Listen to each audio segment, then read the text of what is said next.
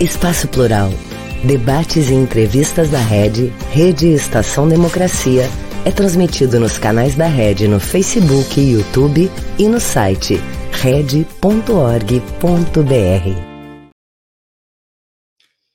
Olá pessoal, muito boa tarde. Eu sou o jornalista Solon Saldanha e esse é o programa Espaço Plural Debates e Entrevistas. Ele é uma realização da Rede, Rede Estação Democracia.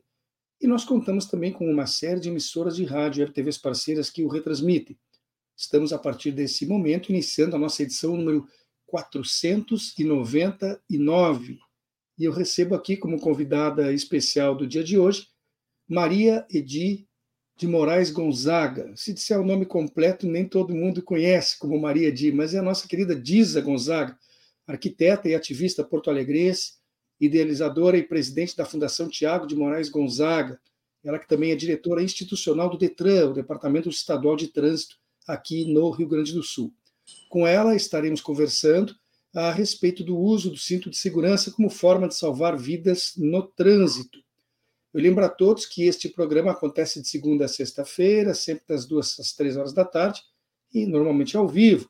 Entretanto, se você, em um desses dias e horários, não puder estar conosco, pode depois, a qualquer momento que tenha disponibilidade de tempo, acessar os vídeos que ficam gravados à disposição lá no nosso site red.org.br.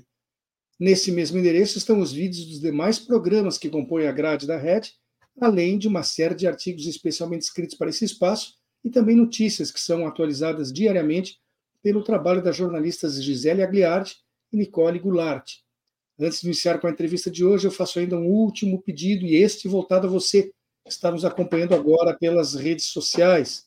Por favor, não esqueça de deixar registrado o seu like, porque isso é muito importante e, nesse tipo de comunicação, ajuda muito na continuidade do que é feito. Muito boa tarde, seja bem-vinda, Diza. Boa tarde, é um prazer estar aqui contigo novamente, Solon. Pois é, estivemos conversando aí, antes eu estava vendo a data, né?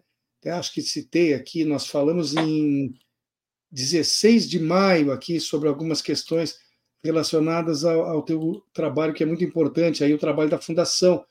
Mas hoje o mote, a razão que nos levou a fazer é, esta segunda entrevista foi o surpreendente número que se viu aí a respeito das multas que têm sido aplicadas pela falta do, do cinto de segurança, né, o uso do cinto de segurança nos veículos. Então, eu gostaria de começar conversando contigo justamente sobre esse aspecto. Né? É inegável que nos automóveis, ele, uma vez que foi uh, implementado, foi um fator que propiciou muito a redução do número de acidentes com feridos e com mortos, né? acidentes de trânsito. E a que você está atribuindo agora, depois desse hábito já aparecer, estar tão consolidado e ser indiscutível a sua importância, estar, estarmos enfrentando uma espécie de refluxo, com menos pessoas colocando os cintos. Qual é a razão desse descaso, na tua opinião, Diz? É, na verdade, o uso do cinto de segurança, ele foi, ele, a, a sociedade assumiu e, e, se conscientizou da importância, mas no banco da frente, no banco de trás, as pessoas não sei o que, que o que, que ficou, que passa que não precisa usar o cinto, que ele está seguro. E não é verdade. O cinto de segurança é tão importante no banco da frente como no de trás. E eu diria que no de trás tem um agravante, porque além da sua própria vida, ele pode tirar ou até machucar as pessoas que estão no banco da frente usando o cinto. Quando ele é arremessado, pode esmagar uma pessoa, né? E, e ele se machucar e a pessoa também. Então, ainda tem esse agravante que machuca a outra pessoa, os outros passageiros do banco da frente.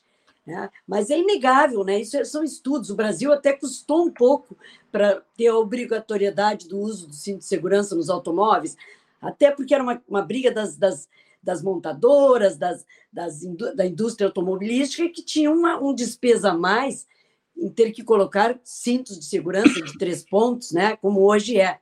Antigamente tinha um cinto ali só na cintura, que a gente sabe que não é o ideal. Numa, numa, numa batida, as pessoas deslocam até o pescoço, a cervical, enfim. Então, o uso do cinto de segurança é um equipamento de segurança, não é um enfeite ou uma invenção que querem, querem multar a indústria da multa. É, usando o cinto, não vai ter multa.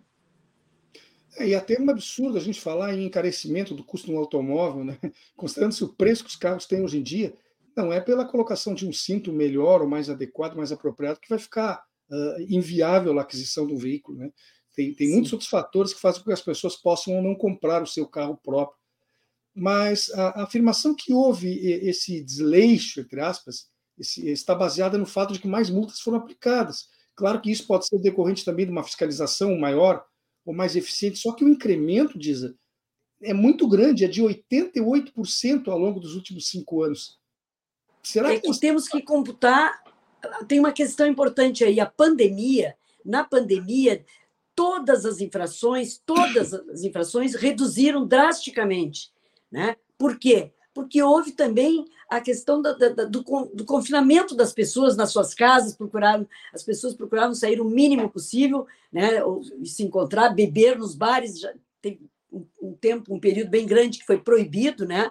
A abertura dos bares, enfim, né? por conta do COVID, da Covid. Então, esta volta estava voltando aos patamares de antes da Covid. Né? E pode até estar havendo um incremento de, de pessoas usando, não usando o cinto no banco de trás. Então, neste, neste, neste caso, a gente tem trabalhado nas últimas campanhas, tanto no Detran como a Fundação, falando use o cinto de segurança, inclusive no banco de trás. O cinto salva vida. Né? É, é, não tem, é, é, é, inegável que o cinto salva e deixou de, de, de, ter milhares de pessoas que perdessem a vida nesses anos que, quando foi implantado a obrigatoriedade do uso do cinto de segurança. Temos que fiscalizar cada vez mais, porque a vida, nós estamos fiscalizando justamente para favorecer as pessoas, as pessoas, é a sua vida, né? Então, essa consciência. A, a, o ideal seria não, não, existirem mais agentes, porque as pessoas estão conscientes, não precisam ser fiscalizadas, não é verdade? Sim, sem dúvida. Mas será que não há também algum componente extra aí? Uh, nós não estaríamos passando agora por uma espécie de um generalizado descuido com a vida? Olha, por exemplo, os casos das vacinas. Todo mundo sabe que vacina salva a vida. Todo mundo sabe que cinto de segurança salva a vida. As pessoas não estão se vacinando. Será que elas também não estão preocupadas, pouco preocupadas com essa questão uh, do ponto de vista psicológico mesmo? Eu não sei o que, que houve, mas houve uma alteração comportamental grande na sociedade nos últimos tempos, né? E em função da pandemia, essa pandemia foi, ainda estamos sentindo os resultados negativos. Não é só quem só as pessoas que, que pegaram Covid, aquelas então que perderam familiares, amigos, enfim, mas a pandemia, aqueles, aqueles anos de confinamento, esse distanciamento social, ele foi uma mudança de paradigma para a sociedade, para as pessoas. Até a preocupação do cuidado com a vida há um desleixo, porque é uma ânsia de sair, uma ânsia de, de recuperar aqueles dois, três anos né, que talvez sentiram como perdidos na sua vida. Então, é, há isso também, esse componente. E aí não é aqui no Brasil, é no mundo, né? Porque a pandemia foi um, um, um episódio mundial, né? Sim, sem dúvida. Né? Uh, e, e, me diga uma coisa, uh, de acordo com os dados tabulados, eu te falei antes no crescimento de 88%, né? Eu tenho até aqui, vou, dar uma, vou puxar aqui para a tela para citar números, né? Uh, esse ano, 2023, o Detran do Rio Grande do Sul, entre 1 de janeiro e julho, aplicou 100.900 multas por falta de uso de cintos. Isso é uma loucura. Cada uma dessas multas equivale a R$ 195,23. Né? Sim. Eh, e esse, eh, eh, esse número atual não te parece quase epidêmico? 100.900 multas em seis meses? É, é, é um número absurdamente né, comprometedor e preocupante para quem trabalha defendendo a vida, sabe? É ver o descaso com a vida, porque se houve essas 100 mil multas, foram 100 mil pessoas autuadas por estarem sem o cinto. Eu só quero fazer uma correção. É, não foi o Detran que multou 100 mil pessoas. As prefeituras, os municípios têm as suas secretarias de trânsito. Aqui em Porto Alegre tem a própria IPTC. O Detran, a fiscalização que ele faz é aquela da noite, a balada segura na noite em Porto Alegre, né, nós fazemos, né, tem agentes próprios, inclusive o Detran, que faz a fiscalização da lei seca, que eu chamo lei da vida, né, porque beber e dirigir não é a implicância da diesel de quem quer que seja, é uma dupla de morte, né? A gente não perde só a timidez quando bebe. a gente perde o reflexo, a percepção de distância, e na condução de um veículo é, é mortal.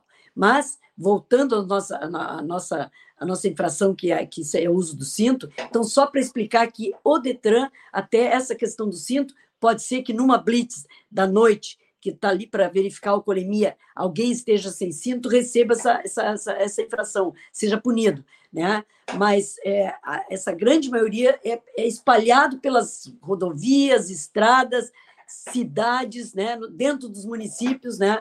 pelos municípios que estão atu, atuando as pessoas que não usam cinto. Eu te diria que no interior do estado é quase uma regra, não usam cinto. Eu não só vou ali na prima, que é duas quadras, as pessoas parecem que ficam mais, até relaxam mais do que na capital, que as pessoas até têm medo do agente e consideram que tem um movimento, um fluxo, alguém anda correndo, enfim. E o interior ele dá essa sensação assim que ah, é só ali na casa do fulano, é duas quadras. Mas se a gente pudesse prever quando haveria uma batida, alguém né, batesse na gente, o agente, né, se, enfim, acontecesse, a gente seria maravilhoso, a gente nem sairia naquele dia, porque daí não ia ter problema. Então, tem que usar o cinto. Se entrou no automóvel, usa o cinto. E as crianças, eu digo sempre, com as crianças, todo cuidado é pouco. Eles podem ser descuidados, os adultos não. Lugar de criança é no banco de trás, não é na frente.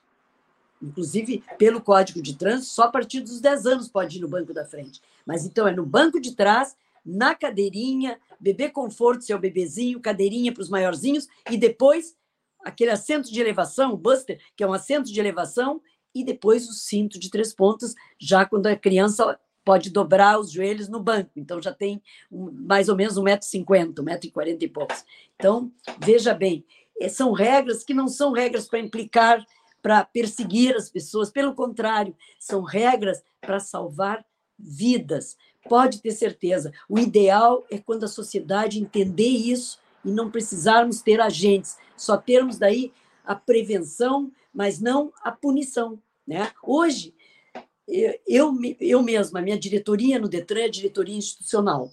Na minha diretoria, mas mais.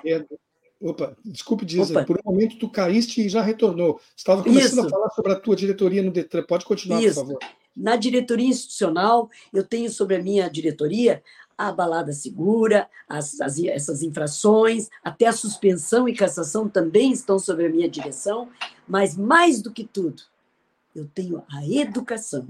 E faz pouco tempo, bem pouco tempo, menos de um mês, que nós inauguramos um espaço privilegiado em Porto Alegre, e que está para o Rio Grande do Sul, a Escola Pública de Trânsito do Rio Grande do Sul governador Eduardo Leite, o secretário Sandro Caron, da Segurança, estiveram prestigiando esta abertura dessa escola pública de trânsito, que vem para passar esta informação, essa educação, desde a educação infantil para as crianças até os adultos, as empresas, os colégios, as universidades, todos vão ter acesso, podem se agendar para ter aulas de vida, aulas sobre vida, sobre a segurança da, da sua vida no trânsito, seja a pé, de bicicleta, de automóvel, de ônibus, de caminhão, para todos os atores que a gente chama as pessoas que, que utilizam o trânsito. Como eu disse, qualquer pessoa em qualquer veículo, ou,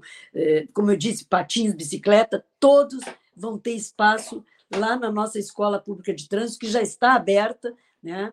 E, e, é isso, a gente pensa que é através da educação que a gente vai mudar a cultura.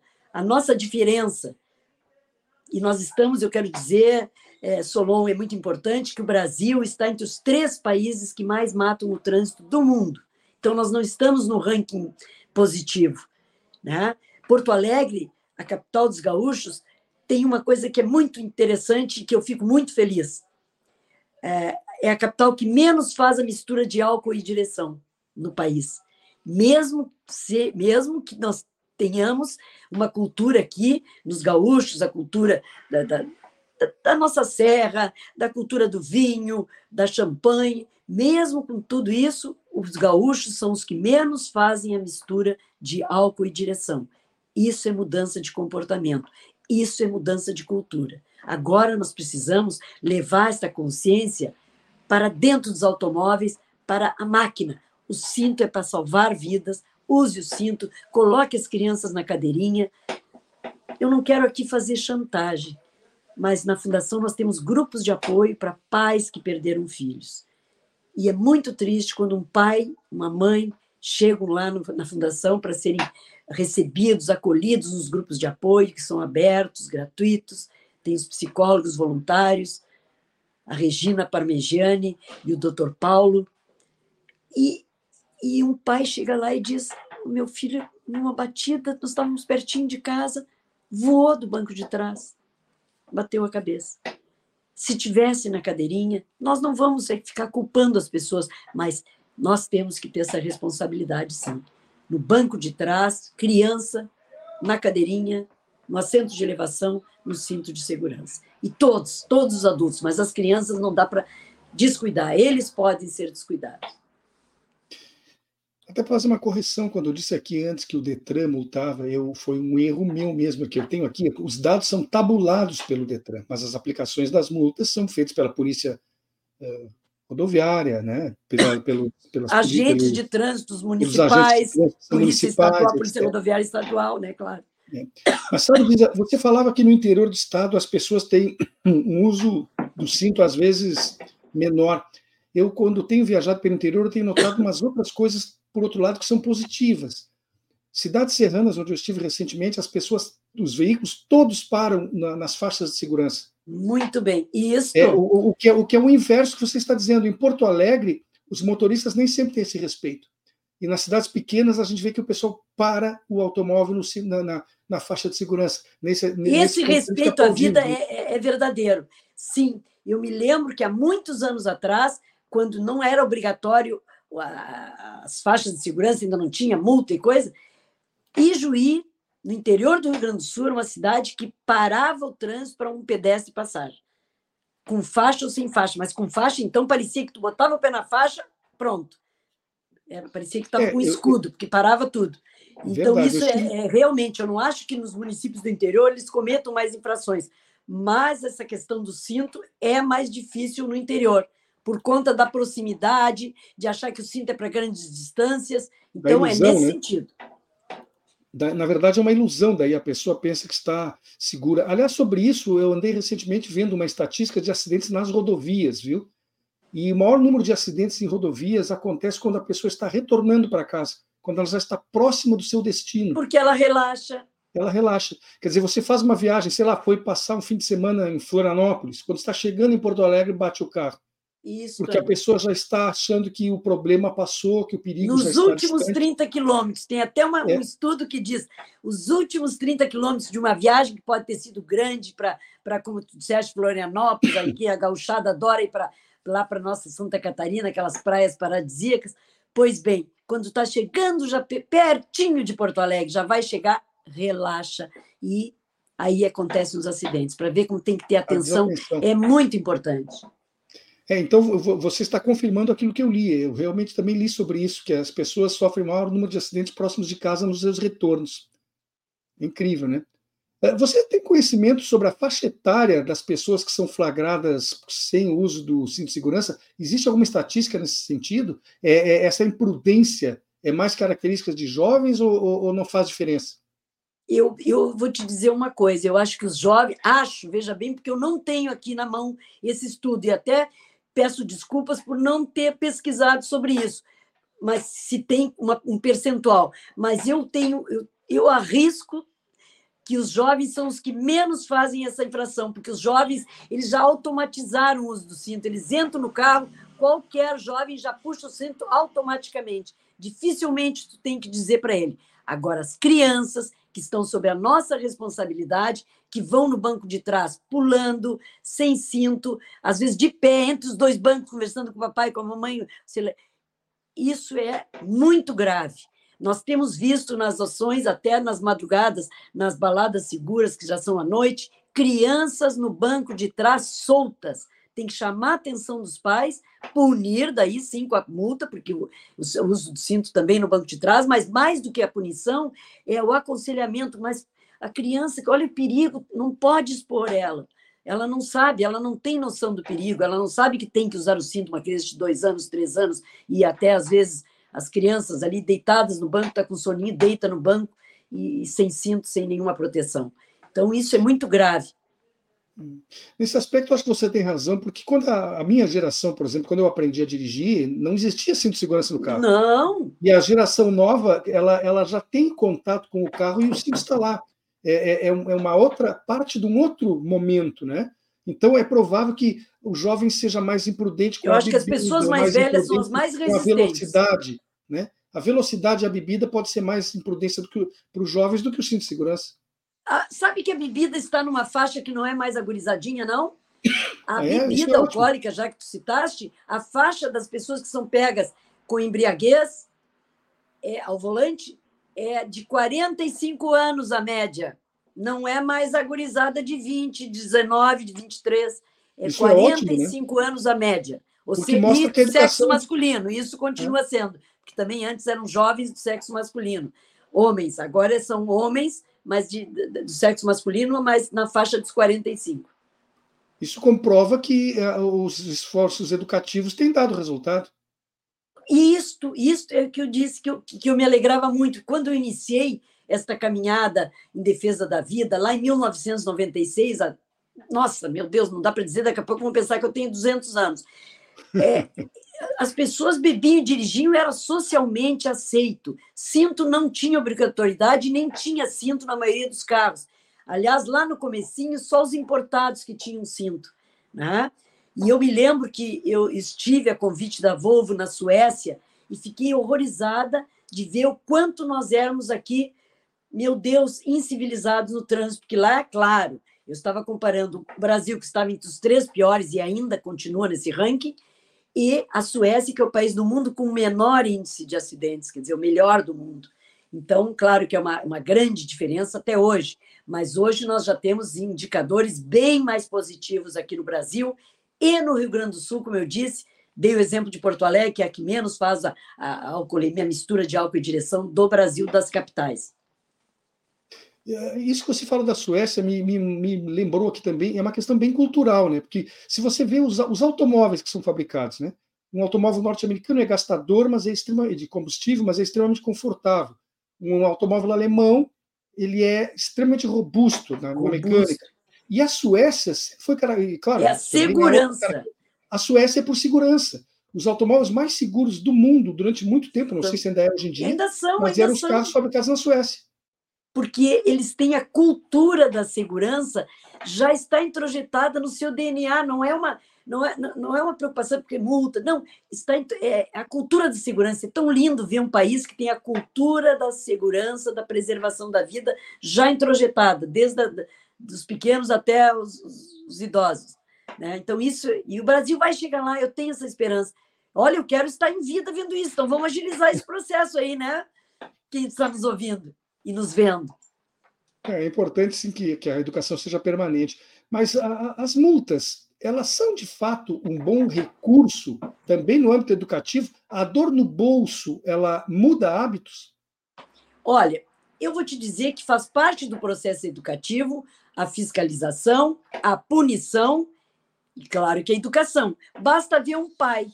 Um pai ama seu filho, ele, ele educa, ele fiscaliza, a gente não desfiscaliza, monitora, acompanha, né? Outras palavras, mas ele acompanha. E se o filho faz alguma coisa errada, ele pune, tira o celular por uma semana. Enfim, cada pai faz a punição que acha que convém. A gente, isso faz parte do processo educativo. O ideal é quando a gente tem 90% de educação e 10% de, de fiscalização e punição, porque não precisa. Hoje nós temos que ter educação, punição e fiscalização na mesma medida, praticamente, porque né, as pessoas precisam ser punidas, precisam ser fiscalizadas, porque ainda não estão educadas. Então, repito, a escola pública de trânsito veio neste viés. Né? O governador tem falado que o seu governo é um governo que é, a educação é privilegiada, pois lá no Detran, eu estou lá também por conta dele, do Eduardo Leite, que foi um grande voluntário lá em Pelotas, na querida Pelotas, né, quando ele era jovem e presidente do grande estudantil do colégio São José. ele, ele, ele começou lá com Vida Urgente, conheceu, e agora, quando governador, eu fui para o Detran para levar essa educação que é tão importante, que muda e que salva vidas. É, falando em educação, Disa, durante a Expo Inter, que aconteceu agora nos meses de agosto e setembro no nosso estado, Isso. ali no Parque de Esteio, o Detran disponibilizou um equipamento que simulava um capotamento. As pessoas Isso. dentro e o carro era movimentado mecanicamente, né? Com Isso. toda a segurança, é óbvio, mas dava a sensação real das do, pessoas de que como é um capotamento. Se, se, elas estivessem vivenciando um acidente, uh, sendo possível então perceber a importância, inclusive, do uso do cinto. Com certeza isso foi muito impactante. Você sabe me dizer se essa foi uma ação pontual ou se esse dispositivo continua disponível para alguma outra campanha educativa ou até para uso Não, permanente? ele continua fazendo parte do, do, do, de um dos equipamentos que o Detran usa em feiras, em, em grandes eventos, nesses eventos, para que tenha população, que tem pessoas, para justamente impactar as pessoas, elas entrando naquilo, elas têm que colocar todo o equipamento de segurança, cinto tal, e elas veem como ela ficaria vulnerável, né? E, claro, com uma chance muito grande de perder a sua própria vida, não só se machucar, quando ela experimenta né, fazer aquele capotamento dentro daquele equipamento. Né? Eu acho que essas coisas todas de realidade virtual e de e como esse capotador, né, que a gente chama o capotador, ele, ele, eles ajudam a pessoa a vivenciar sem precisar, precisar passar pela experiência na vida real de ficar muitas vezes com incapacidades físicas ou perder a vida, enfim, tantas coisas que podem acontecer. Então, nós temos utilizado desse, desse, desse dispositivo, que é o capotador. Agora, lembrei, na Fundação, nós temos um óculos de realidade virtual que simula uma, uma, um passeio de bicicleta pela orla do Guaíba, e daí tu vê como é frágil, como tu tem que ter cuidado quando tu pedala, enfim, tudo isso. Acho muito importante e, e nós utilizamos esse recurso, sim. Ah, uma pessoa aqui que nos acompanha no nosso programa, ela perguntou, sobre, de certa forma, perguntou, apesar de ter sido uma afirmação, a, questão do, das ciclovias. Eh, você acha que o maior número de ciclovias na nossa cidade, ou em qualquer uma, termina desestimulando um pouco o uso do automóvel e, consequentemente, havendo uma possibilidade de menos acidentes, se bem que os ciclistas, como pedestre, inclusive, também estão sujeitos às leis do trânsito e precisam Isso. ter cuidados redobrados, porque pode também Isso. sofrer acidentes, né? Mas você é a favor do, do, da implementação de ciclovias como uma solução para resolver uma parte dos problemas de trânsito? Não diria como uma solução, mas ele, ela estimularia sim o uso né, de, da, da, bicicleta como um meio de transporte, não só para o lazer, para dar um passeio no fim de tarde do fim de semana, mas para ir para o trabalho, para ir para a faculdade. Muitos jovens já estão fazendo isso, tem, tem locais, colégios e até universidades que têm espaço reservado para bicicletário, né, porque já tem esse tipo de demanda, mas ainda nós precisamos ter uma rede de ciclovias e mesmo sem rede de ciclovias, que é o que acontece na Europa, na Europa, ilusão, na Suécia não tem ciclovia de um lado ao outro, não.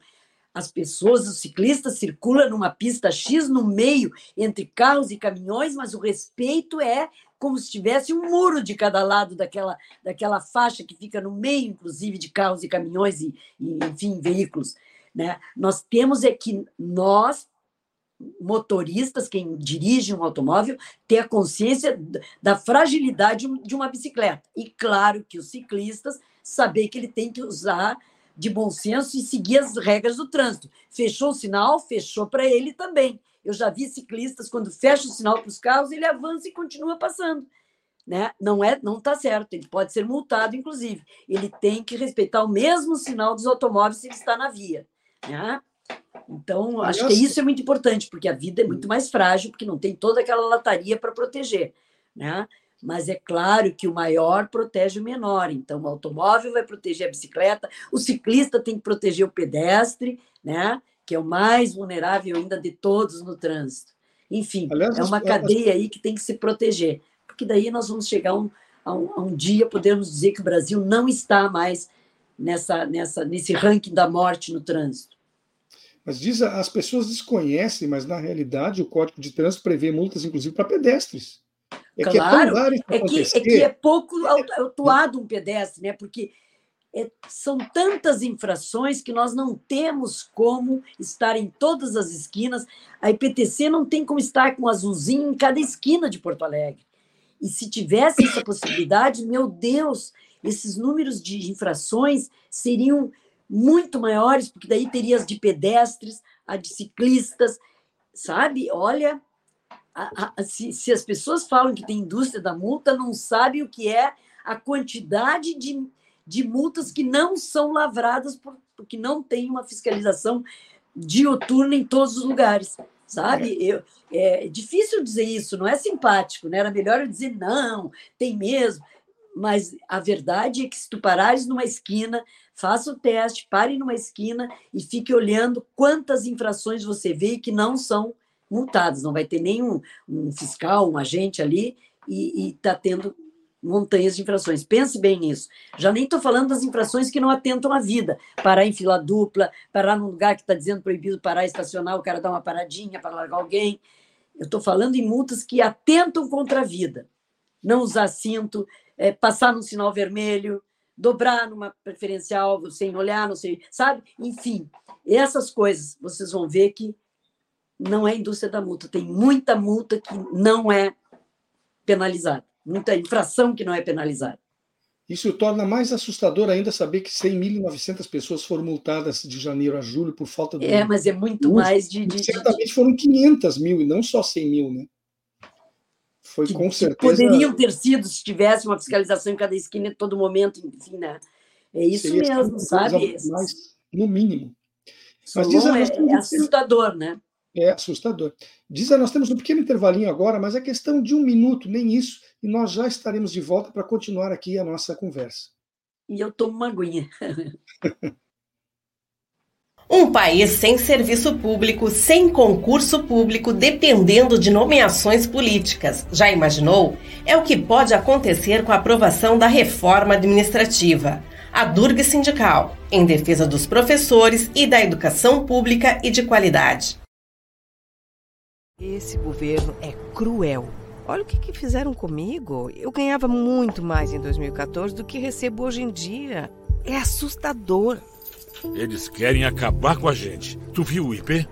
Estamos pagando a conta mais uma vez.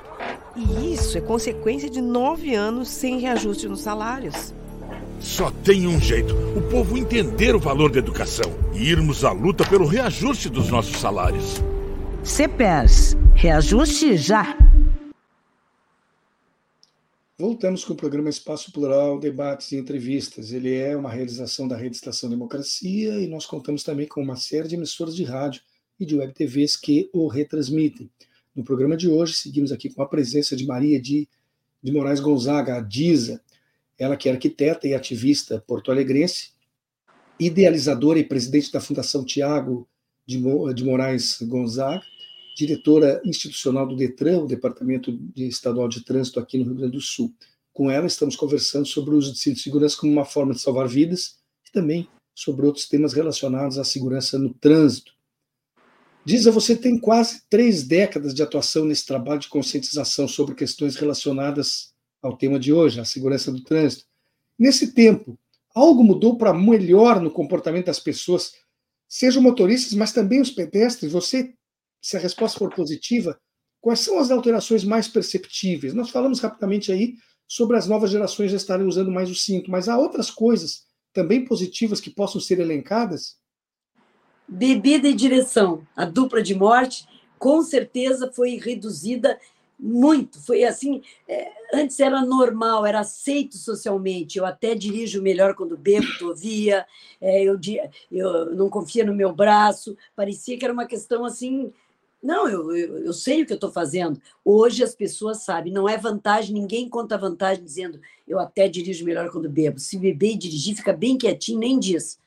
E, e as pessoas já hoje já, já mudaram o seu comportamento no geral. E os jovens mais ainda. Muito menos jovens fazem isso, bebem e dirigem. Eles até continuam estando nas estatísticas como os, os que mais se acidentam, porque eles circulam mais, principalmente nas madrugadas, enfim, né? Nesses horários, né, onde esses acidentes que aparecem depois nas manchetes, né, mas na verdade eles já estão muito mais conscientes. o uso do cinto também já é uma realidade. No banco da frente, praticamente, nós temos uma consciência quase, né? Quase, não vou dizer total, mas já temos uma, uma boa quantidade de pessoas conscientes e que usam, não sei nem se já é um costume, já entra já puxa o cinto, já é automático, automatizou. O que nós precisamos agora é automatizar, automatizar o banco de trás. Os Uber, os, os aplicativos, os, os, os, táxis, né? Eles têm que dizer para o passageiro. Ele, eu, eu converso muito quando eu pego um Uber ou um, um aplicativo, na verdade, ou um táxi, eles dizem que tem que avisar, porque tem muitos passageiros, muitos ainda, que não usam o cinto no banco de trás. E eles sabem que a multa vai ser deles, né, do motorista, né, vai para aquele carro, para aquela placa. Então, eles avisam. Mas eu, eu sempre falo para eles: é ótimo que o senhor avise por causa da multa, mas o senhor avisa porque o senhor está salvando uma vida, quem sabe, né? E até a sua, porque ele pode esmagar. Então, eu sempre faço isso porque para a pessoa se dar conta que é uma questão de consciência de, de, preservação da vida, que é isso que nós precisamos, que é o que tem na, na Suécia, né? A, a cultura da preservação da vida, isso que é, que é maravilhoso. Mas enquanto precisar, a gente vai multando, a gente vai punindo. Ah, é por isso que eu tenho que usar o cinto. Bom, que seja, mas que use pelo menos. Mas a consciência vai mudar, eu tenho certeza. Bom, eu falei aí dos quase 30 anos que tu tens aí à frente desse, dessa luta, né? Uma pessoa que se destaca nacionalmente por essa dedicação. Então, eu vou até fazer um parênteses aqui, pedir que tu fale um pouquinho da Fundação Tiago Gonzaga, que, aliás, foi o tema do, daquela nossa, nossa outra entrevista meses atrás, mas vamos aproveitar e vamos tocar nesse assunto de novo aqui também, que nunca é demais falar, né? O trabalho da Fundação Tiago, Tiago Gonzaga, fala um pouquinho para gente. Olha, eu sou fã número um da Fundação Tiago Gonzaga e do Vida Urgente. Eu sou apaixonada pelo Vida Urgente. E até tem um porquê Pense bem, uma pessoa, como tu disseste, há quase 30 anos, se não fosse apaixonada, fazer um trabalho voluntário, sem nenhum tipo de remuneração, a não ser a melhor de todas, que é quem sabe salvar alguns Tiagos e Tiagas por aí, como eu digo, né? Então, eu, eu acho que é um trabalho muito importante. Eu acho que o Rio Grande do Sul é, ele teve o privilégio de ter uma fundação que passou a ser conhecida nacionalmente que trabalha essa questão da preservação da vida no trânsito, que é o papel da fundação, é puramente educacional, ela não tem o papel, o poder e nem, e nem a nem poderia né, fazer a fiscalização ou a punição, mas ela faz a prevenção, né, para não ter mortes no trânsito. Então, eu acho que é um trabalho lindo. Hoje eu estou à frente do Detran, a minha filha, Larissa, hoje está lá na frente da fundação. É claro que eu faço parte, eu continuo presidente voluntária da Fundação Tiago Gonzaga, mas quem leva o dia a dia, quem está na, nas escolas, na linha de frente, nas universidades, com as ações, né, é a equipe fantástica lá. Eu não quero dizer os nomes, porque senão eu, eu lembro o Eduardo, a Rose, a Nícia, a Letícia, o Serginho, o Sérgio e a Larissa, né, que estão lá eh, levando esse trabalho que é maravilhoso, né? que não fica só os órgãos públicos, é uma organização não governamental que, que o Rio Grande tem o privilégio de ter, essa fundação que eu, que eu amo tanto, né? que leva o nome do meu Tiago. Você teve, acho que são cinco filhos, né? Eu, na verdade, eu tive seis filhos, tenho seis filhos. Eu digo tenho seis filhos porque filho não morre, né? Eu tive três filhos biológicos, a Larissa, o Tiago e a Carolina, três filhos é, que foram adotados, mas para mim é exatamente a mesma coisa. A, a, né, a Paula, o Gerson e o Vicente, que são meus filhos do coração, mas eu te diria que, e, que não é não é rasgar, ah, fazer média.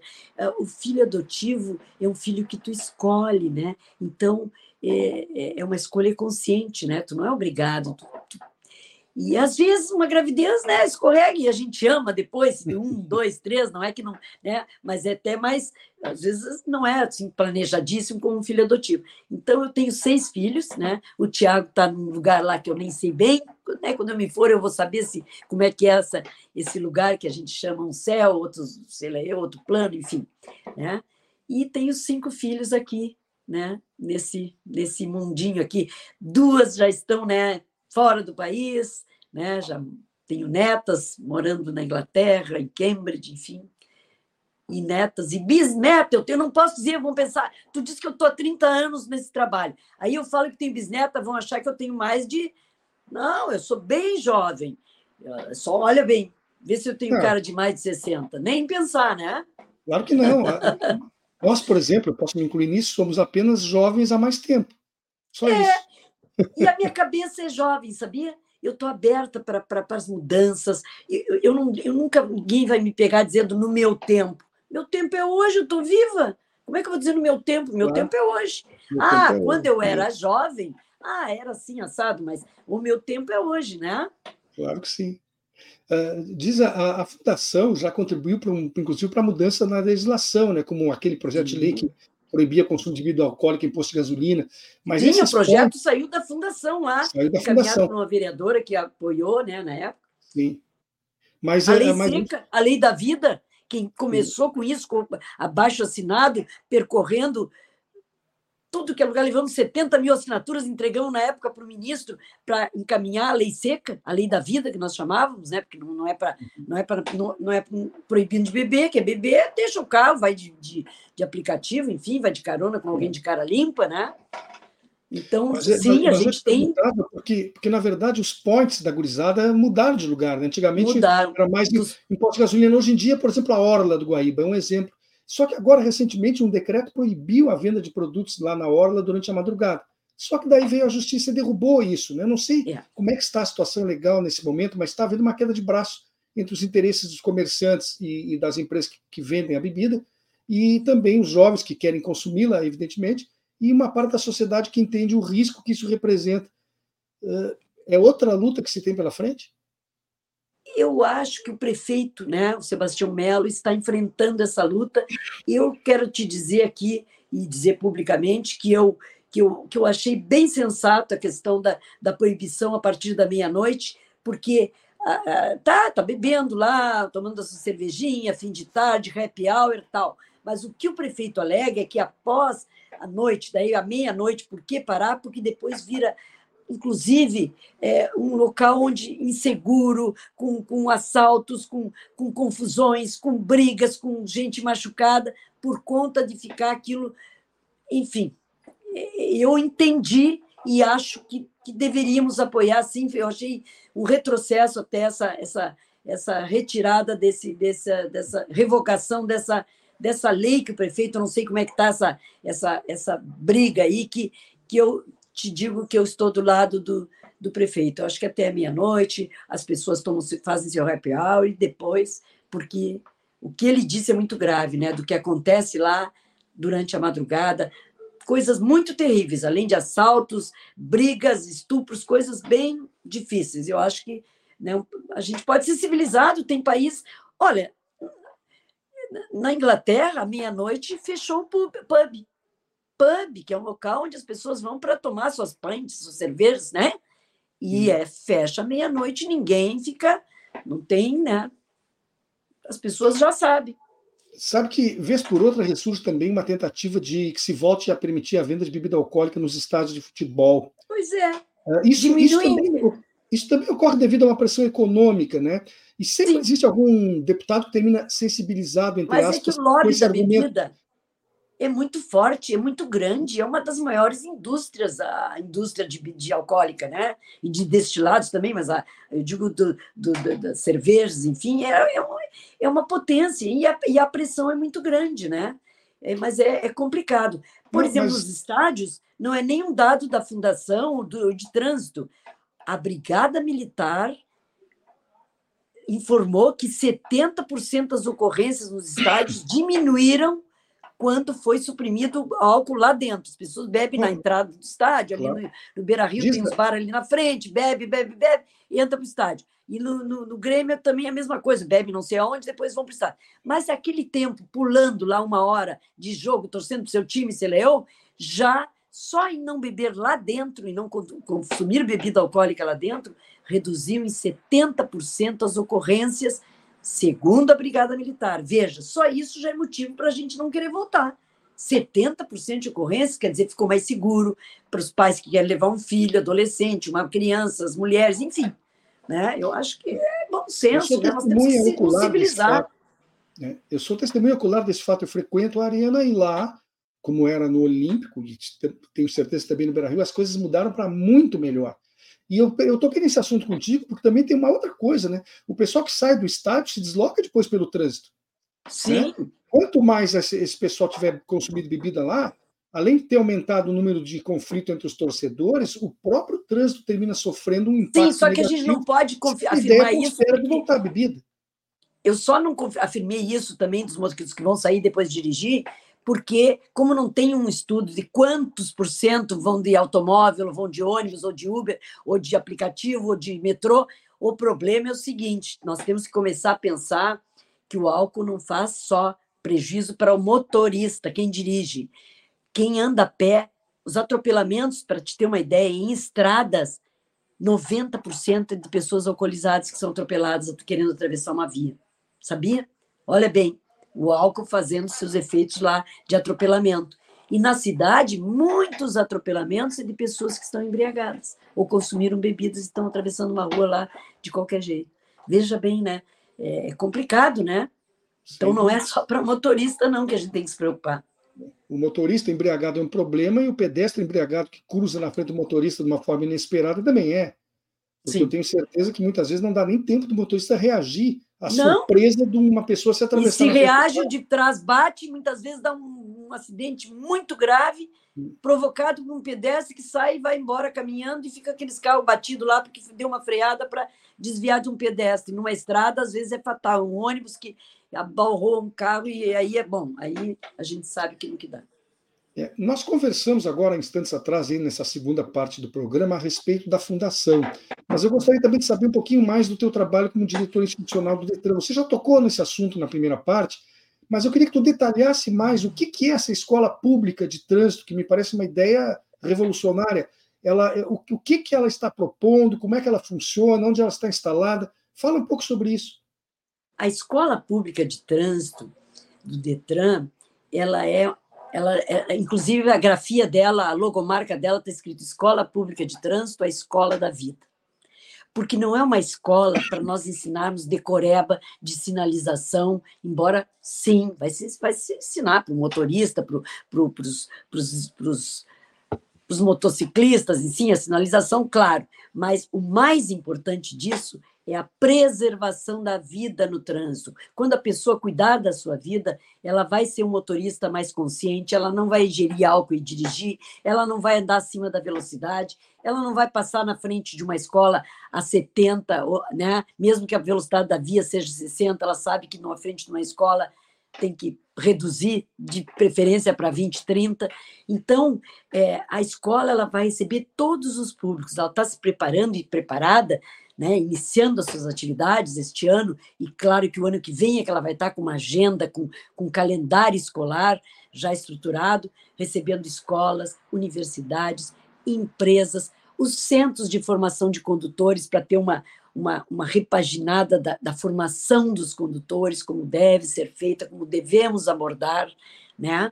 Enfim, nós vamos trabalhar todos os públicos, se Deus quiser, com skatistas, com com todos, todos literalmente, o pedestre. Já temos cursos online da Escola Pública de Trânsito, de, de, recalculando a rota a pé para pedestres, já temos para motoristas, já temos para, os centros de formação, para os nossos terceirizados do, que o Detran tem, que são dezenas e centenas né, de, que, a gente, que a gente atende. Então, mas vai ser para a sociedade como um todo. Então, nós Fique de olho que a escola pública de trânsito ela está chegando, iniciando sua caminhada ali na, na Cidade Baixa. Agora me fugiu. Não é? Ela tem uma Afonso, sede física. Então. Ela tem uma sede física. Sim, uma sede física, escola com sala de aula, sala para criança, sala para adulto, é, sala de computadores, tudo. Na Cidade Baixa? Uma, na Cidade Baixa. Ai, meu Deus, pede para alguém da tua produção pesquisar. Escola Pública do Detran, é ali na Cidade Baixa. Meu Deus, me deu um branco assim. Eu não quero dizer o endereço que eu estou confundindo com outro, vem assim, junto com a Luiz Afonso, não. É, mas é uma escola física, sim. É, estivemos agora inaugurando há uns dias atrás, o governador esteve lá com o secretário, foi muito, muito legal, prestígio, né, recebeu o nosso Eduardo Leite que eu é, sou. Eu já tu viu que eu sou fã do Eduardo Leite, né? Diz a, eu abri aqui no computador, fica na Lopo Gonçalves 555. Lopo Gonçalves, eu tenho mania de dizer Luiz Afonso, por isso que eu disse que eu não queria dizer para não dizer errado. 555. É, é, a Lupa Gonçalves, se não me engano, ela vai ali da, da João Pessoa. Isso, é ali é. pertinho. É, é, na primeira. É, é 555 o número, não é? É, né? Sim, 555 na, na Lopo Gonçalves. Lopo Mas Gonçalves. A, na Cidade Baixa. Então, isso, isso aí é, uma, é, algo que é importante a gente ter atenção para as coisas que vão acontecer de agora em diante lá e nós podemos estar sendo parceiros nessa iniciativa isso. também.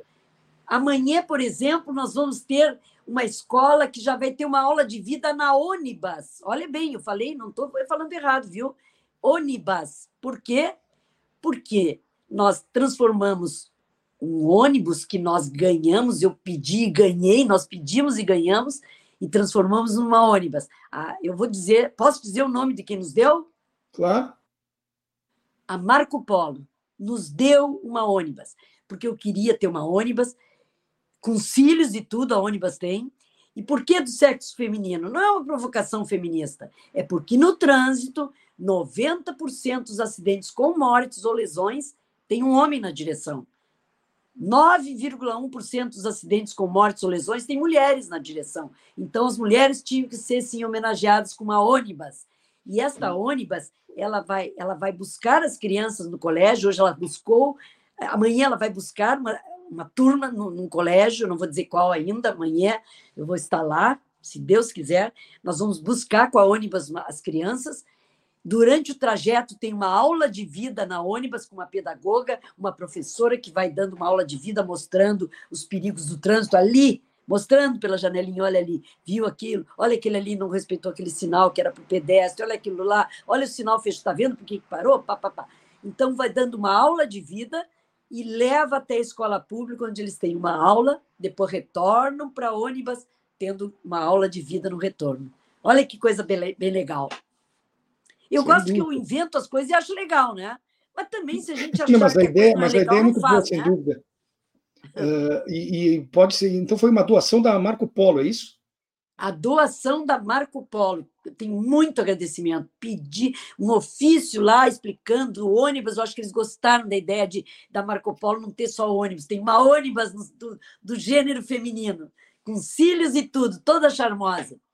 Não, mas é, é, justo que se, que se cite quem colabora, não há problema eu nenhum. Sempre penso, claro que eu pergunto, né? Mas, claro. eu, mas eu não... acho muito importante, sabe? Porque é, não é todos que nos fazem esse tipo de. Claro. E, sabe o valor de uma ônibus, né? De um ônibus. É, e, o espaço plural aqui, a, a rede, nós não temos nenhuma espécie de censura nesse sentido. Podemos aplaudir qualquer iniciativa, venha de onde vier, desde que seja positivo. Assim como também temos nos permitimos criticar aquilo que se considera negativo, parte de Com certeza. E tem que criticar, né? Porque é. senão a gente. Eu acho que o jornalismo verdadeiro, esse, né? Que é, que é, né? É isso aí. Mas às vezes é colide com um patrocinador que é da mesma, e daí tu, eu, por isso que eu pergunto que eu não quero também. Né? Mas eu fico feliz quando eu posso falar os apoiadores assim tão né, importantes. E, e o teu livro, Tiago Gonzaga, Histórias de uma Vida Urgente, como é que está o livro? Eu, a última vez que nós falamos, ele estava entrando na 27 edição, se não me engano. Isso. Eu é um estou bocado. pensando em fazer uma, uma, uma. Eu tenho, assim, mais alguns anos depois, sabe? Mais um capítulo, dois, talvez. Né? Fazer uma atualização dele? Uma atualização, não que ficou para trás, porque a história, a história de uma vida urgente, a história do Tiago se confunde com a história da fundação, ela não passa o tempo. Mas eu acho que nesse tempo, o que, que já houve de mudanças, né? Então, acho que é importante fazer essa, essa, essa retrospectiva ali no livro, né? no livrinho, no livro. Então, significa que em breve nós estaremos aí uma 28ª edição, revista Ai, e se Deus quiser, nem sei se já não foi para mais adiante, mas se Deus quiser e eu tiver tempo, porque a gente acha, né? A gente acha tempo, eu, eu penso assim. As pessoas que mais fazem coisas são aquelas que menos tempo têm, isso eu já fui aprendendo ao longo da vida, né?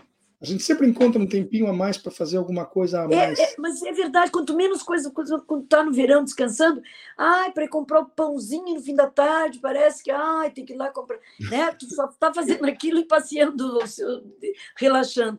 Sim, eu também concordo. Quanto mais se faz, mais tempo a gente acha, né? É verdade. Tisa, uh, o nosso tempo está tá terminando, apesar da gente falar oh. aqui que mais tempo se acha para algumas é. coisas, para outras o relógio é inflexível. É eu não quero concluir sem que tu deixe aí uns últimos conselhos, né, baseado na tua experiência, para os jovens, também para os pais, para as pessoas em geral, o que, que se pode e deve fazer para que o trânsito fique cada vez mais humano, como a gente deseja que ele seja? Para os jovens, e eu sempre gosto de falar com os jovens primeiro, porque são a tiagarada, como eu falo, para os jovens eu diria que é, curtam a vida, mas cuide, se cuide para voltar para casa. Tem muita festa, muita alegria, muita diversão, muita vida pela frente. Então, cuida da vida, que esse é o melhor conselho que eu posso te dar. Para os pais, eu diria que os nossos filhos não aprendem a dirigir, a andar nas ruas, nas, nas estradas, com 18 anos, quando tiram uma habilitação. Eles começam a aprender a dirigir e a se deslocar desde pequenininhos, quando vão no banco de trás. Por isso, leva ele no cinto, na cadeirinha, porque ele vai aprender como se deve cuidar da vida. E tu é o exemplo, os pais são o exemplo. Mais vale um exemplo do que mil palavras. Não adianta depois fazer discurso quando dá um carro, mas cuida, não bebe, não corre, e o pai fazia isso e o guri via, ou a menina. Então, dá o exemplo, mas vale um exemplo do que mil palavras. É, eu acho que é isso. Com certeza.